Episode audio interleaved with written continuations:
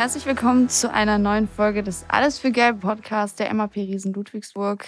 Wir sind wieder in den Saidu Studios in Tam. Heute zu Gast der Kapitän der MAP Riesen Ludwigsburg, Jonas Wolfert Bottermann. Herzlich willkommen. Ja, vielen Dank. Äh, ich freue mich auf eine neue Folge mit euch. Du warst ja schon mal da. Das war, glaube ich, in der Preseason nach dem Finalturnier. Was ist richtig, ja? Ja, genau. Das äh, war noch am Anfang der Saison. Ja. Jetzt ist die halbe Saison schon gespielt. Wir gucken aber trotzdem erst zum Beginn der Folge auf deinen, auch wenn ich wahrscheinlich schon raten kann, was es war, persönliches Highlight der letzten sieben Tage. ja, ich glaube, du möchtest darauf anspielen, dass ich bei der Nationalmannschaft unterwegs war oder das, mit der Nationalmannschaft unterwegs war. Das guckt, ja. Ähm, ja, war schön. war schön. Äh, die äh, Nominierung natürlich und dann auch dabei zu bleiben, also dann im, im Endkader zu stehen, sogar zu starten, Teil, also beide Spiele sogar, äh, war, war cool und hat mich gefreut. Ähm, ist immer eine Ehre äh, zu spielen. Und äh, ist bei mir jetzt schon echt lange her, 2013. Das ist schon ein paar Jährchen. Und äh, ich glaube, hat viel überrascht, da, dass ich aus der, aus der Ecke nochmal hervorgekramt wurde. hat es dich überrascht, persönlich? Muss ich gestehen, nicht so, weil äh, ich kann die Situation meistens schon ganz gut einschätzen, wenn man so sieht, okay, wer hat Zeit. so, ne, so ein Fenster ist halt immer ein bisschen schwieriger. Das sagen wir mal, so Not Mann, wenn die NBA und die Euroleague-Jungs halt äh, nicht können. Mm, und ähm, ich muss ehrlicherweise sagen, dass auch, als noch Hendrik sogar Bundestrainer war, äh, ich schon auch kurz davor war, mal nominiert zu werden äh, und wir im Austausch waren, es dann aber aus verschiedensten Gründen nicht geklappt hat. Und äh, jetzt mit Gordy umso mehr äh, hat mich das gefreut, dass es dann geklappt hat. Du hast gerade schon angesprochen, viele sind ja aufgrund anderer Verpflichtungen nicht, äh, oder es ist ihnen nicht möglich, bei der Nation teilzunehmen. Gerade auf der 5 vielleicht äh, gibt es ja schon in, im deutschen Nationalkader viele Optionen. Du bist aber auch schon so lange dabei eigentlich im, im Profi-Basketball oder in der BBL. Ähm, kennst viele von den Jungs, äh, die halt eben auch auf der 5 spielen oder Potenzial haben, eben auf der 5 im deutschen Nationalkader zu spielen. Gibt es da so ein Konkurrenzverhältnis dann auch, wenn es halt zum Beispiel um Fenster geht, wo, äh, wo natürlich alle Zeit haben, vielleicht so auch im Sommer oder so? Ähm, ja, man kennt die meisten, ehrlicherweise. Ähm, man kennt die Jungs, die jetzt auch da waren. Ich habe Leon in Frankfurt gespielt. Äh, äh, Mike Kestens kannte ich so ein bisschen ähm, über ein paar Ecken. Ähm, und ich muss wirklich gestehen, dass die Jungs, die jetzt dabei waren, das ist immer so eine Sache natürlich, jeder will dabei sein und es natürlich auch miterlebt, wie dann Leute gecuttet wurden oder dann nicht gespielt haben. Ähm, und es ist immer ein bisschen schwierig bei der Nationalmannschaft, weil man opfert ja auch Zeit, da hinzukommen und hat irgendwie Ambitionen und so. Ähm, aber ich glaube, in dem Fall, so wie ich das gemacht habe, ich hatte einfach keine Erwartungen und habe einfach versucht, äh, so gut es geht zu spielen und hart zu spielen, meine Minuten irgendwie zu, zu bringen. Und ähm, ich, ich glaube, habe in den Minuten, die ich gespielt habe, so ein bisschen geschafft, diesen, diesen Lugo-Touch reinzubringen, einfach harte Defense zu spielen äh, und meine, sozusagen meine Rolle zu fügen. Ähm, aber in dem Fall, was ich wirklich cool fand, war, dass ähm, also auf meiner Position äh, mit Leon Kratzer und äh, Mike Kestens, die beide natürlich verdient auch nominiert waren äh, und eine sehr gute Saison spielen. Äh, auf der 5 kam jetzt auch noch äh, Christian Senkfelder, der beste deutsche Scorer, jetzt gerade ne, auch hoch verdient und hat auch sehr gut gespielt. Ähm, aber ja, alle, die da irgendwie auf meiner Position zu Werke waren, es war auch so im Training, weil natürlich dann irgendwie 12 bis 14 Leute Training da war. Man hat nicht viel Zeit zu trainieren. Jeder will sich irgendwie zeigen in den, in den kurzen Zeiten. Aber ähm, ich fand es halt irgendwie sehr so nice, dass wir einfach alle, wir haben es immer, man hat so gemerkt, man hat sich gegenseitig das gegönnt. So, es war immer so, ja, ich laufe jetzt die zweimal hoch und runter, komm, dann geh du mal rein und dann mach du das mal. Äh, und dann haben wir so, wie läuft das System, äh, wie läuft ihr für oben, ähm, dann haben wir uns gegenseitig geholfen und keine Ahnung was. Und äh, ich glaube, das hat man in Israel auch gesehen, dass wir uns einfach untereinander gefreut haben. Und ich glaube, das war halt dann auch ein Grund, weshalb wir jetzt ein erfolgreiches Fenster gespielt haben, weil Jetzt Israel sieht jetzt von nach außen hin nicht so stark, aber ich glaube, die waren jetzt zu Hause auch ungeschlagen mit 7 oder 6-0. Äh, Israel eine schwierige, schwierige Atmosphäre. Ich meine, wir aus der Riesenperspektive haben da selber zwei Wochen voll gespielt und da ordentlich auf den Sack gekriegt. Und ähm, äh, ich glaube, das war wirklich ein Schlüssel zum Erfolg, dass wir auch gut, gute Charaktere haben und wie Leute, die sich dann auch für Deutschland, fürs Team oder was auch immer halt zu haben dann. Gib doch noch mal einen kurzen Überblick, wie so ein Nationalmannschaftsfan vielleicht auch aussieht. Äh, du warst von Anfang an bis Ende dabei. Äh, mittwochs noch gegen Göttingen gespielt und dann ging es am Wochenende direkt los. Wie läuft sowas ab? Ja, man trifft sich dann einfach. Äh, freitags haben wir es getroffen. Äh, wann haben wir es getroffen? Son äh, Sonntag erst. Ähm, in Frankfurt zum Auftaktlehrgang. Und ähm, da war es so, dass wir dann äh, angekommen sind. Corona-Tests ist natürlich mit Corona, ne, gibt es auch noch. da musste man verschiedenste äh, PCR-Tests vorher noch machen, kurze Isolation auf dem Zimmer, dass alle sicher sind.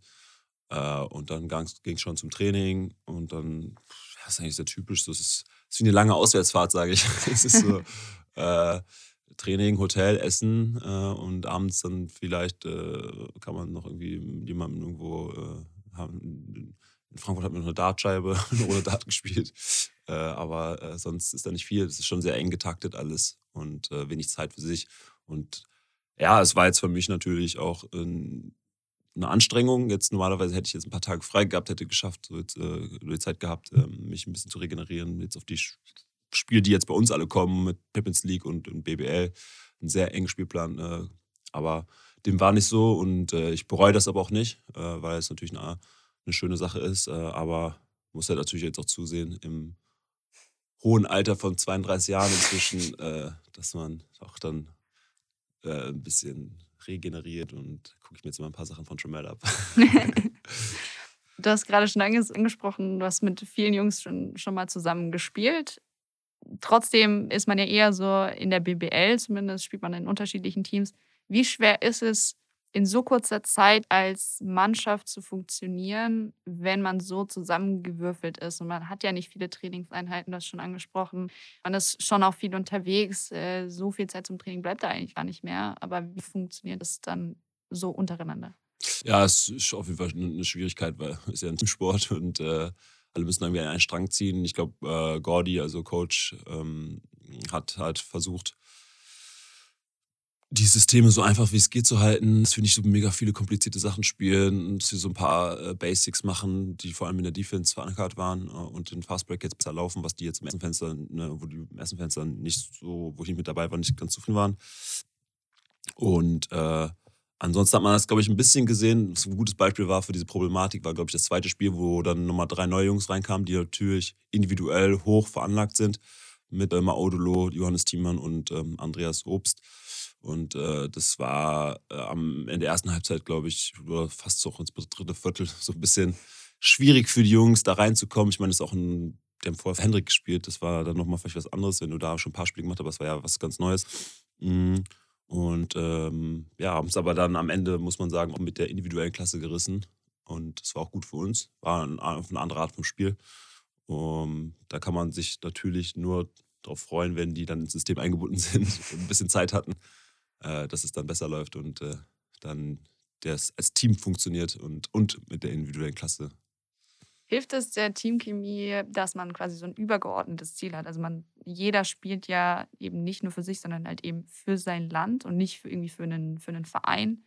Und dass sowas dann gerade hilft, wenn man halt wirklich so komplett bunt zusammengewürfelt ist, außer wenn man vielleicht vom Olympic Qualifier und den Olympischen Spielen letztes Jahr spricht, war es ja in den letzten Fenstern immer so, dass häufig sehr, sehr unterschiedliche Mannschaften oder dann halt viel ausprobiert wurde, ähm, auf dem Spielfeld standen, dass sowas dann halt hilft, dass man so ein übergeordnetes Ziel hat, einfach so, man tritt jetzt für Deutschland an und alle wollen einfach nur für ihr Land gewinnen. Ja, auf jeden Fall. Dieses, dieses, äh, dass man diesen gemeinsamen Nenner hat, ist ein großer Faktor. Ne? Dass man Lust, ich sage mal, es wurde auch in den Besprechungen gesagt, die wollen Leute haben, die zu 100% committed sind. Ne? Und äh, denen es jetzt nicht irgendwie darum geht, mal ein bisschen dabei zu sein und eine gute Zeit zu haben, sondern äh, die halt an einem Strang ziehen und das Ziel vor Augen haben und dann auch ihre individuellen Ansprüche und teilweise auch Egos zurückstellen. Ne? Das sind äh, in dem Sinne äh, irgendwie die besten Spieler, die man jetzt gerade in Deutschland zur Verfügung hat oder mit deutschem Pass zur Verfügung hat. Ähm, die dann auch, viele von denen haben ähm, Führungs- bis ähm, Leistungsrollen in den Teams und es kann halt sein, dass das dann komplett zurückgestellt werden muss, ne? dass du dann halt einfach nur noch vom Leistungsträger auf einmal ein Rollenspieler bist und das ist vom Ego her manchmal ein bisschen schwierig, ähm, aber es ist halt äh, wichtig, ne? dass es da, dass du dich da, da irgendwie anpassen kannst und dass du dafür Verständnis hast. Und wie gesagt, also der Zeit, die ich jetzt dabei war, hat das hervorragend geklappt. Ähm, jeder äh, hat sich füreinander gefreut, jeder hat ähm, diesen gemeinsamen Nenner gehabt und das große Ziel, diese beiden Spiele einfach zu gewinnen. Und äh, ja, wir sind alle sehr froh, dass es geklappt hat. Du hast gerade eben auch schon gesagt, ähm, wir leben immer noch in der Pandemie. Haben, es, Corona gibt es immer noch, äh, trotz, trotz Nationalmannschaftsfenster und allem anderen.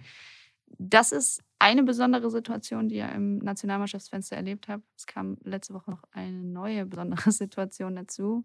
Äh, wir haben jetzt den 5. März 2022, vor knapp einer Woche hat Putin beziehungsweise ja mit der russischen Armee die, hat die Ukraine angegriffen.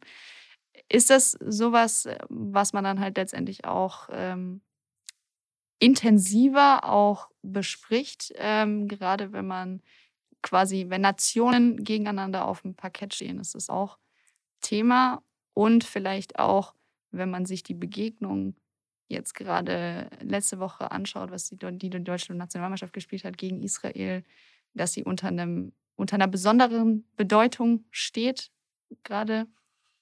Ja, also, wo soll man da anfangen? ist, ähm, also mir ging die ganze Zeit nur durch den Kopf schon seit Corona und dann ist das jetzt so ein bisschen ausgeflaut, so, ne, what a time to be alive. Und gefühlt stürzt man gerade von dem einen Dilemma ins nächste äh, und hat keine Zeit, irgendwie mal durchzuatmen. Also niemand von uns, alle, die hier leben, alle, die da auf diesem Planeten existieren. Und ähm, das war auf jeden Fall, also es ist halt schwierig, immer aus so einer privilegierten Situation sich in sowas hineinzuversetzen, dieses Leid, was die Menschen erleben, ähm, sowohl in der Ukraine als auch in Syrien, Afghanistan oder sonst immer, was schon in der Vergangenheit passiert ist. Ähm, das Paradoxe daran ist, dass es natürlich uns nicht so trifft, wenn es nicht vor uns im eigenen Vorgarten brennt. Ne? Das ist so funktionieren wir als Mensch und das ist traurig, aber wahr. Und jetzt brennt es bei uns im eigenen Vorgarten und wir laufen Gefahr, dieses unser eigenes privilegiertes Leben äh, zu verlieren. Und deswegen empören wir uns darüber so äh, und wo wir uns theoretisch schon über viele andere Dinge vorher irgendwie aufregen könnten. Aber ähm, äh, ja, es ist, es, ist, es ist eine schreckliche Situation. Ähm, wir waren alle sehr schockiert, als wir da, äh, also ich weiß ganz genau, ich saß da im Hotel in Israel und mach den Fernseher und auf einmal hieß es, jo, äh, Herr, im, der Herr im Kreml startet hier so einen Angriffskrieg. Äh, und ja, es sind schlimme Bilder und man ertappt sich selber dabei, wie man in so einer, äh, am Anfang oder jetzt auch noch so einer, was schon Kriegssensation verfolgt man das, aber auch noch in einer großen Tragik. Äh, und man wünscht sich nichts anderes, außer dass es jetzt endet. Und ich denke, um auf deine Frage zurückzukommen, dass das, also im Spiel gegen die Israelis, also wir haben die kaum gesehen, da folgt jetzt sowieso kein großer Austausch. Aber ich denke, zwischen den Verbänden und auch allen, ohne dass wir jetzt miteinander reden mussten, ähm, und das betrifft nicht uns, sondern das trifft auch äh, alle äh, Länder, die sich von Putin jetzt distanzieren und das verurteilen, ähm, schweißt es extrem zusammen. Und ich glaube, das hat man sowohl im Sport gesehen als auch politisch. Ähm, und ähm, ich, ich denke, dass die, dass die, ich glaube, als die Ukrainer jetzt äh, in, in Spanien zu der Zeit gespielt haben, kamen die zum Training, wurden beklatscht und sowas. Und da gibt es hohe Solidaritäten. Und es ist, glaube ich, keine Frage, dass, dass man, dass wir jetzt zusammenstehen. Und ich glaube auch, dass das, das was der Kollege da jetzt tut, auch einen, einen Bumerang-Effekt hat weil der die westliche Welt jetzt und uns allen halt wirklich sehr zusammenschweißt. Ne? Und, so. und ich glaube, das stärkt den Zusammenhalt und das ist das Gute daran, dass wir jetzt äh, solidarisch und irgendwie füreinander einstehen und, und jetzt nicht mehr über Kleinigkeiten aufregen, sondern jetzt geht es halt wirklich um, um, um gefühlt um alles. Und ähm, man kann sich einfach nur wünschen, dass es äh, möglichst schnell endet und wir da eine Lösung finden. Glaubst du, der Sport kann in seiner Form des ja, Wettkampfs auch ein Vorbild sein, also nicht nur was Solidarität angeht, sondern halt eben auch so, man trägt diesen Wettkampf einfach nur auf dem Parkett aus, 40 äh, Spielminuten und gibt sich danach trotzdem die Hand, egal wer gewinnt. So, dass das auch irgendwo ein Vorbild sein kann für, für die Gesellschaft vielleicht an sich oder auch gerade in solchen Situationen, dass man eben sagt, man, man bei allem sportlichen Wettkampf steht man einfach zusammen um für das große Ganze irgendwie zu plädieren. Ja, definitiv. Also ich war immer oder bin immer großer Verfechter davon, dass der Sport ähm, oder auch Menschen allgemein in der Öffentlichkeit, äh, egal wer es ist, oder auch, äh, auch eine Ansammlung von Menschen. Ich meine, was man jetzt an Friedensdemonstrationen sieht, ist, wir, man hat immer eine Chance, eine Message zu senden, egal ob man jetzt berühmt ist oder nicht, oder ob man Sportler ist oder nicht. Man hat immer irgendeine Form und für uns jetzt in unserer, zumindest in dieser Basketball-Bubble, die Leute, die uns verfolgen, äh, sind jetzt nicht viele, aber äh, ich glaube, ihr, wisst, was ich meine. Also es geht da einfach darum, dass man eine Chance hat, dass man eine gewisse, gewisse, eine gewisse Erreichbarkeit hat, äh, Erreichbarkeit, ähm, Reichweite hat, so, sorry. Und äh, die man einfach auch nutzen muss in solchen Situationen, ähm, um seine Meinung kundzutun. Und ähm, ja, es ist, es ist, es ist, ja, das, ich glaube, das ist auch unsere Aufgabe ein Stück, ein Stück weit weg. Und das, was, was passiert in der Welt, äh, relativiert sich natürlich sehr schnell. Das heißt, äh, dass du natürlich dann irgendwie die Spiele gewinnen willst und du bist kompetitiv, du willst, äh, du spielst Basketball, ne? du machst deinen Job in dem Sinne, so wie jeder. Jeder geht zu seiner Arbeit, macht seine Sachen und dann kommst du nach Hause oder das ist das vielleicht vorbei und dann merkst du einfach so, okay, so vielleicht mache ich das vielleicht noch, ne? wenn dir das große Ganze irgendwie alles erfällt und ähm, ich glaube, da muss jeder in seiner eigenen kleinen Welt äh, seinen Beitrag zu leisten, das ist, dass wir das durchstehen. Sportler werden ja, sag ich jetzt mal, in, dem, in der heutigen digitalisierten Welt mit Social Media und allem äh, vielleicht auch unfreiwillig zu, zu Influencern, weil sie einfach als, als Vorbild äh, eine sehr große, oder was heißt als Vorbild, als, als Sportler, die im öffentlichen Leben auftreten, sehr große Aufmerksamkeit genießen, ähm, dadurch sehr viel Reichweite haben, wir schon angesprochen. Siehst du es auch als Aufgabe, sich dann auch wirklich öffentlich zu positionieren? Oder sagst du, ich kann es auch niemandem verübeln, wenn er halt sagt, ich ähm, weiß vielleicht auch gar nicht genug über das Thema, um mich tatsächlich irgendwie da jetzt richtig zu positionieren oder irgendwie groß was dazu zu sagen. Und deswegen sage ich halt lieber gar nichts. Ja, kann, ich kann beides verstehen. Also ich kann sowohl verstehen, dass man sagt, äh, ich möchte das, möchte, lass mir den Mund nicht verbieten, ähm, möchte das äh, aus der aus seiner Perspektive oder aus ihrer Perspektive einfach ähm, da was sagen. Ne? Und ob das dann die Meinung der großen äh, Öffentlichkeit oder Allgemeinheit ist, ist dahingestellt. Aber dass Leute das einfach machen möchten, das finde ich gut, äh, sich, sich zu positionieren und was zu sagen und diese Reichweite zu nutzen. Auf der anderen Seite kann ich auch total verstehen, dass einfach äh, Sportler oder wer auch immer das ist, dann äh, sagen, das ist gar nicht mein Kompetenzbereich. Ne? Also was soll ich aus, ich glaube, äh, Thomas Tuchel hatte jetzt ein Interview in, in, Chelsea, wo es natürlich um den Krieg ging und äh, er sagt so, ey, ich, so, ihr fragt mich die ganze Zeit Sachen. Er sagt, er sagt so, I'm a, I'm a very privileged guy. Was soll ich zu Leute, den Leuten sagen? Ich lebe in dieser Welt, die jetzt dieses Leid erfahren. Ne? So, und ich konnte das irgendwie total verstehen, ne? dass, er, dass, dass er irgendwie diese löcherigen Fragen zum Krieg nicht mehr beantworten kann, möchte. Er, er muss jetzt irgendwie seinen Job machen. Ähm, und es ist ja wohl klar, dass dieser Krieg verurteilt wird, aber was soll er für Detailfragen klären? Das, dafür ist es nicht, das ist nicht sein Job. Und ähm, das konnte ich natürlich auch verstehen. So. Klar.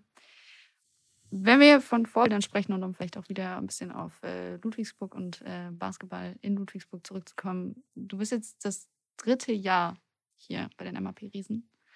Du bist Kapitän, du kennst viele Mitspieler schon, gerade die Jüngeren, die vielleicht auch innerhalb der Organisation mit nach oben gekommen sind. Äh, Johannes Patrick, Jacob Patrick, äh, Lux Herzog. So, ähm, wie hast du die letzten beiden Jahre, die du hier warst, die ja letztendlich auch eigentlich die erfolgreichsten zwei Jahre in der Vereinsgeschichte waren, wie hast du die wahrgenommen und was hat dich vielleicht auch dazu bewegt, jetzt noch ein drittes Jahr dran zu hängen. Ja, wie du halt sagst, ich glaube, in der Zeit, wo ich jetzt hier war, hatte ich eine sehr sportlich erfolgreiche Zeit. Jetzt unabhängig jetzt von meinem eigenen sportlichen Erfolg, sondern ich glaube, ich war immer ein Spieler oder bin immer ein Spieler, dem der Teamerfolg am wichtigsten ist. Und der war da. Und ähm, das hat mir irgendwie bei aller Härte es manchmal ist in dem Job und äh, beim Struggle äh, hat mir das äh, irgendwie diese innerliche Zufriedenheit gegeben und dann auch letztendlich die Entscheidung, dass ich nochmal zurückkommen möchte und das fortfahren will. Und äh, ja, so das, das jetzt die letzten Jahre für mich waren sehr positive Jahre. Ich denke, wir haben sportlich, aber auch der Verein hat ähm, da sehr viel rausgeholt aus seinen Möglichkeiten. Man hat irgendwie eine Entwicklung gesehen. Mm, es waren keine einfachen Jahre durch die Pandemie und, und viele Unsicherheiten, Geisterspiele, Bubble, was auch immer. Und ähm, das wurde, wurde alles sehr gut gemanagt. Ähm, und wir haben das sportlich auch, denke ich, zurückgegeben. Und äh, das hat dazu geführt, dass ich mich persönlich hier wohlgeführt habe und äh, ja, dann das jetzt dieses Jahr nochmal möglichst erreichen möchte. Ne? Es ist jetzt noch, noch ein bisschen zu spielen. Ähm, aber wir haben immer noch, noch Ambitionen und große Ziele. Äh, du hast gerade schon angesprochen, äh, ob der Möglichkeiten, äh, die man in Ludwigsburg hat, ist es natürlich nicht selbstverständlich, dass man die letzten zwei Jahre so erfolgreich vielleicht auch gespielt hat. Ähm, hat es dich, du kennst die Organisation mittlerweile sehr gut, wie gesagt, du bist schon das dritte Jahr hier, hat sich überrascht, dass man trotzdem jetzt ein Stück weit auch einfach an den Erfolg, kann man schon auch sagen, anknüpfen konnte, aktuell mit Playoff-Platz in der BBL und auch dem Top 16 in der Basketball Champions League?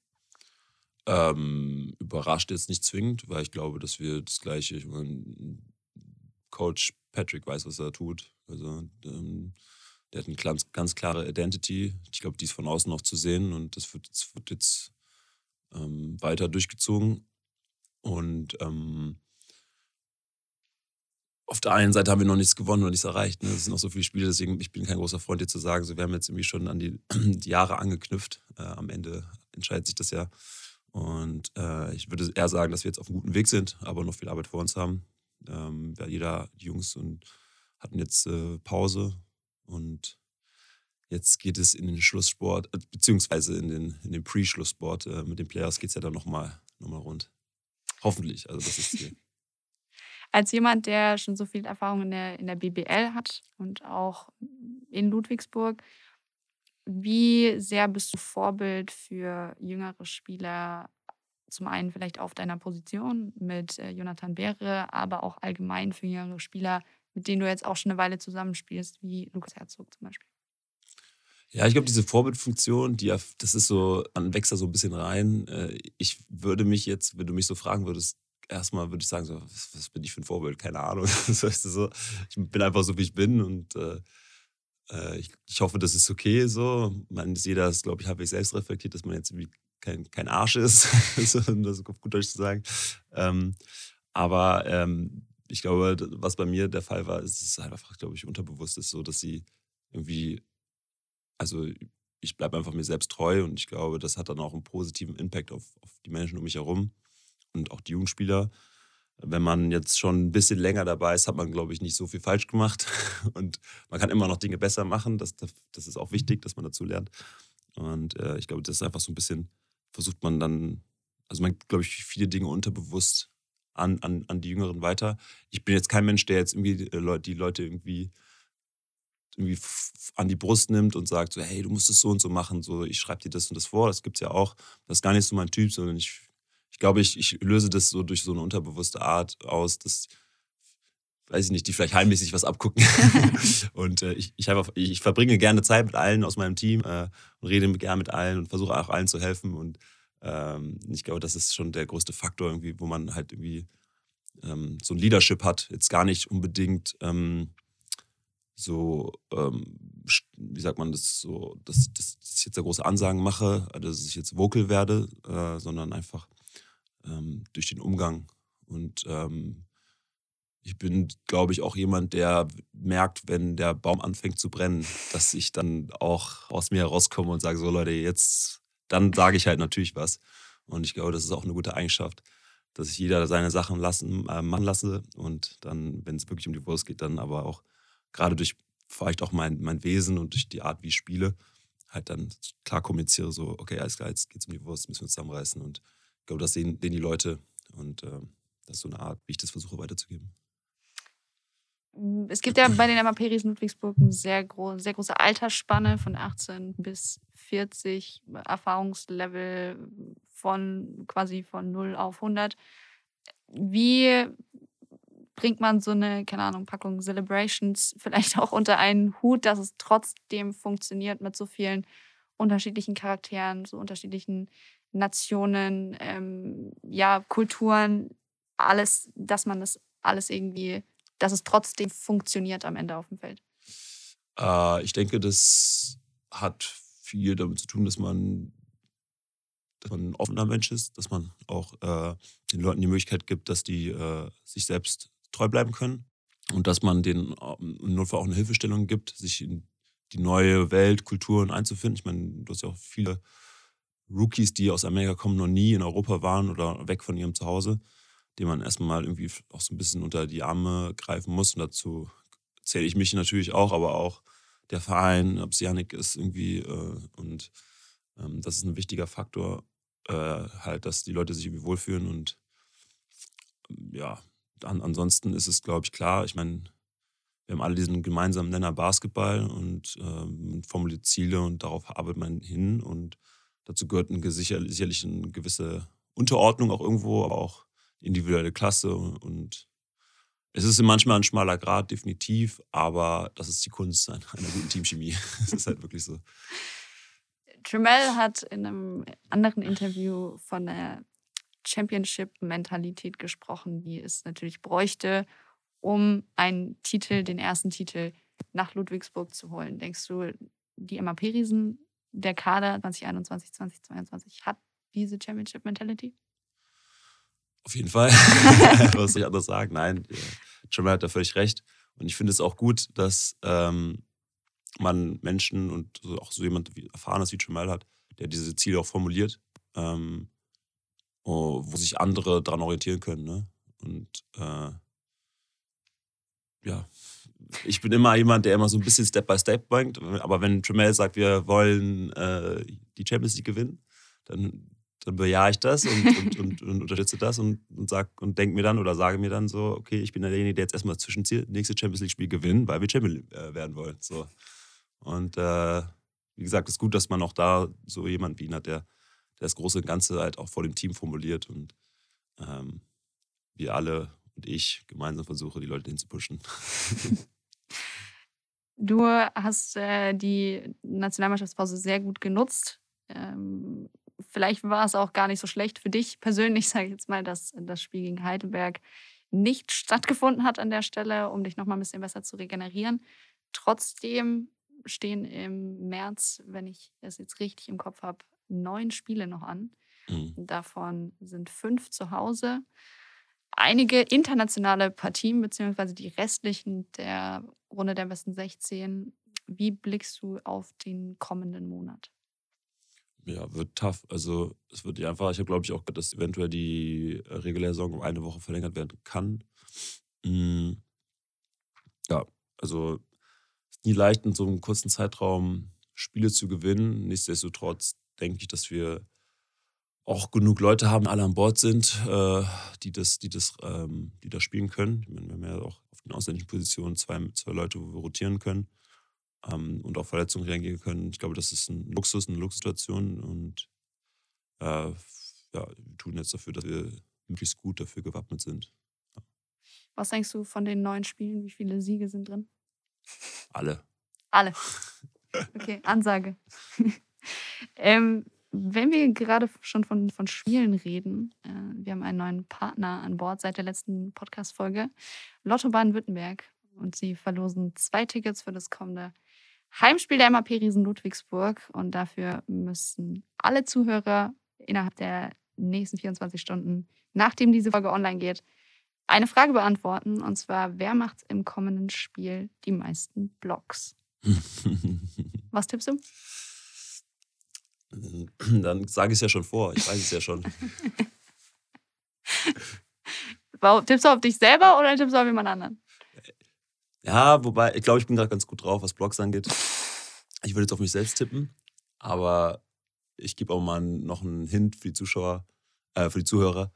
Ähm, gibt auch jemanden, der sehr alt ist und immer noch ganz, ganz verrückte Blogs raushaut manchmal. Mit seinen langen Armen. Trotz, trotz hohen Alters. Trotz hohen Alters.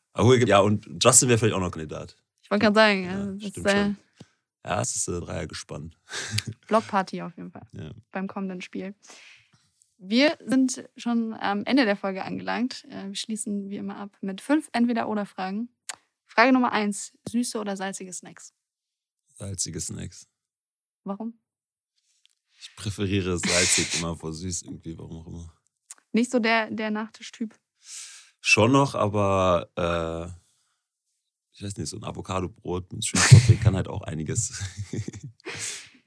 Strand oder Berge? Strand. Wo war der letzte Urlaub? Auch am Strand, oder? Äh, ja, in Griechenland. Sehr schön. Stadt oder Landleben? Aktuell Stadtleben.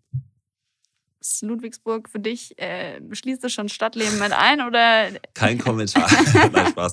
Also ich, ich, glaube, das ist hier, man kann ja schnell, ist schnell in Stuttgart, das ist entspannt. Äh, was ist so eher deine Einstellung? Glas halb voll oder halb leer? Ja, halb voll. Halb voll. Eher Optimist. Muss. Muss. Und abschließend lieber Easy Credit BBL gewinnen oder Champions League Titel holen? Boah, schwierige Frage. Beides wäre nice. Äh, ich hätte schon gern auch eine deutsche Meisterschaft, muss ich gestehen, schon immer, weil ich schon jetzt zweimal knapp dran gescheitert bin als Vizemeister. Es tut weh. Also Titel ist eher äh, Playoffs. Run ja, das ist eine ganz persönliche äh, Präferenz, aber Champions League Titel wäre auch das auf jeden Fall, keine Ahnung. Internationaler Titel fehlt bei dir noch. Ja. ja. Einige Titel, die ich noch gerne hätte, keine Frage. Alles klar, dann vielen Dank, Jonas. Ja, danke dass auch. du heute mit dabei warst. Äh, wir sind am Ende der Podcast-Folge angelangt. Ähm, wir sehen uns wieder hoffentlich am 12. März gegen Bamberg in der MAP Arena.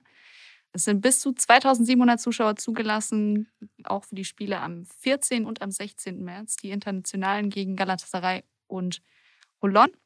Wir hoffen, dass wir so viel Zuschauer wie möglich dabei haben können äh, in der MAP Arena.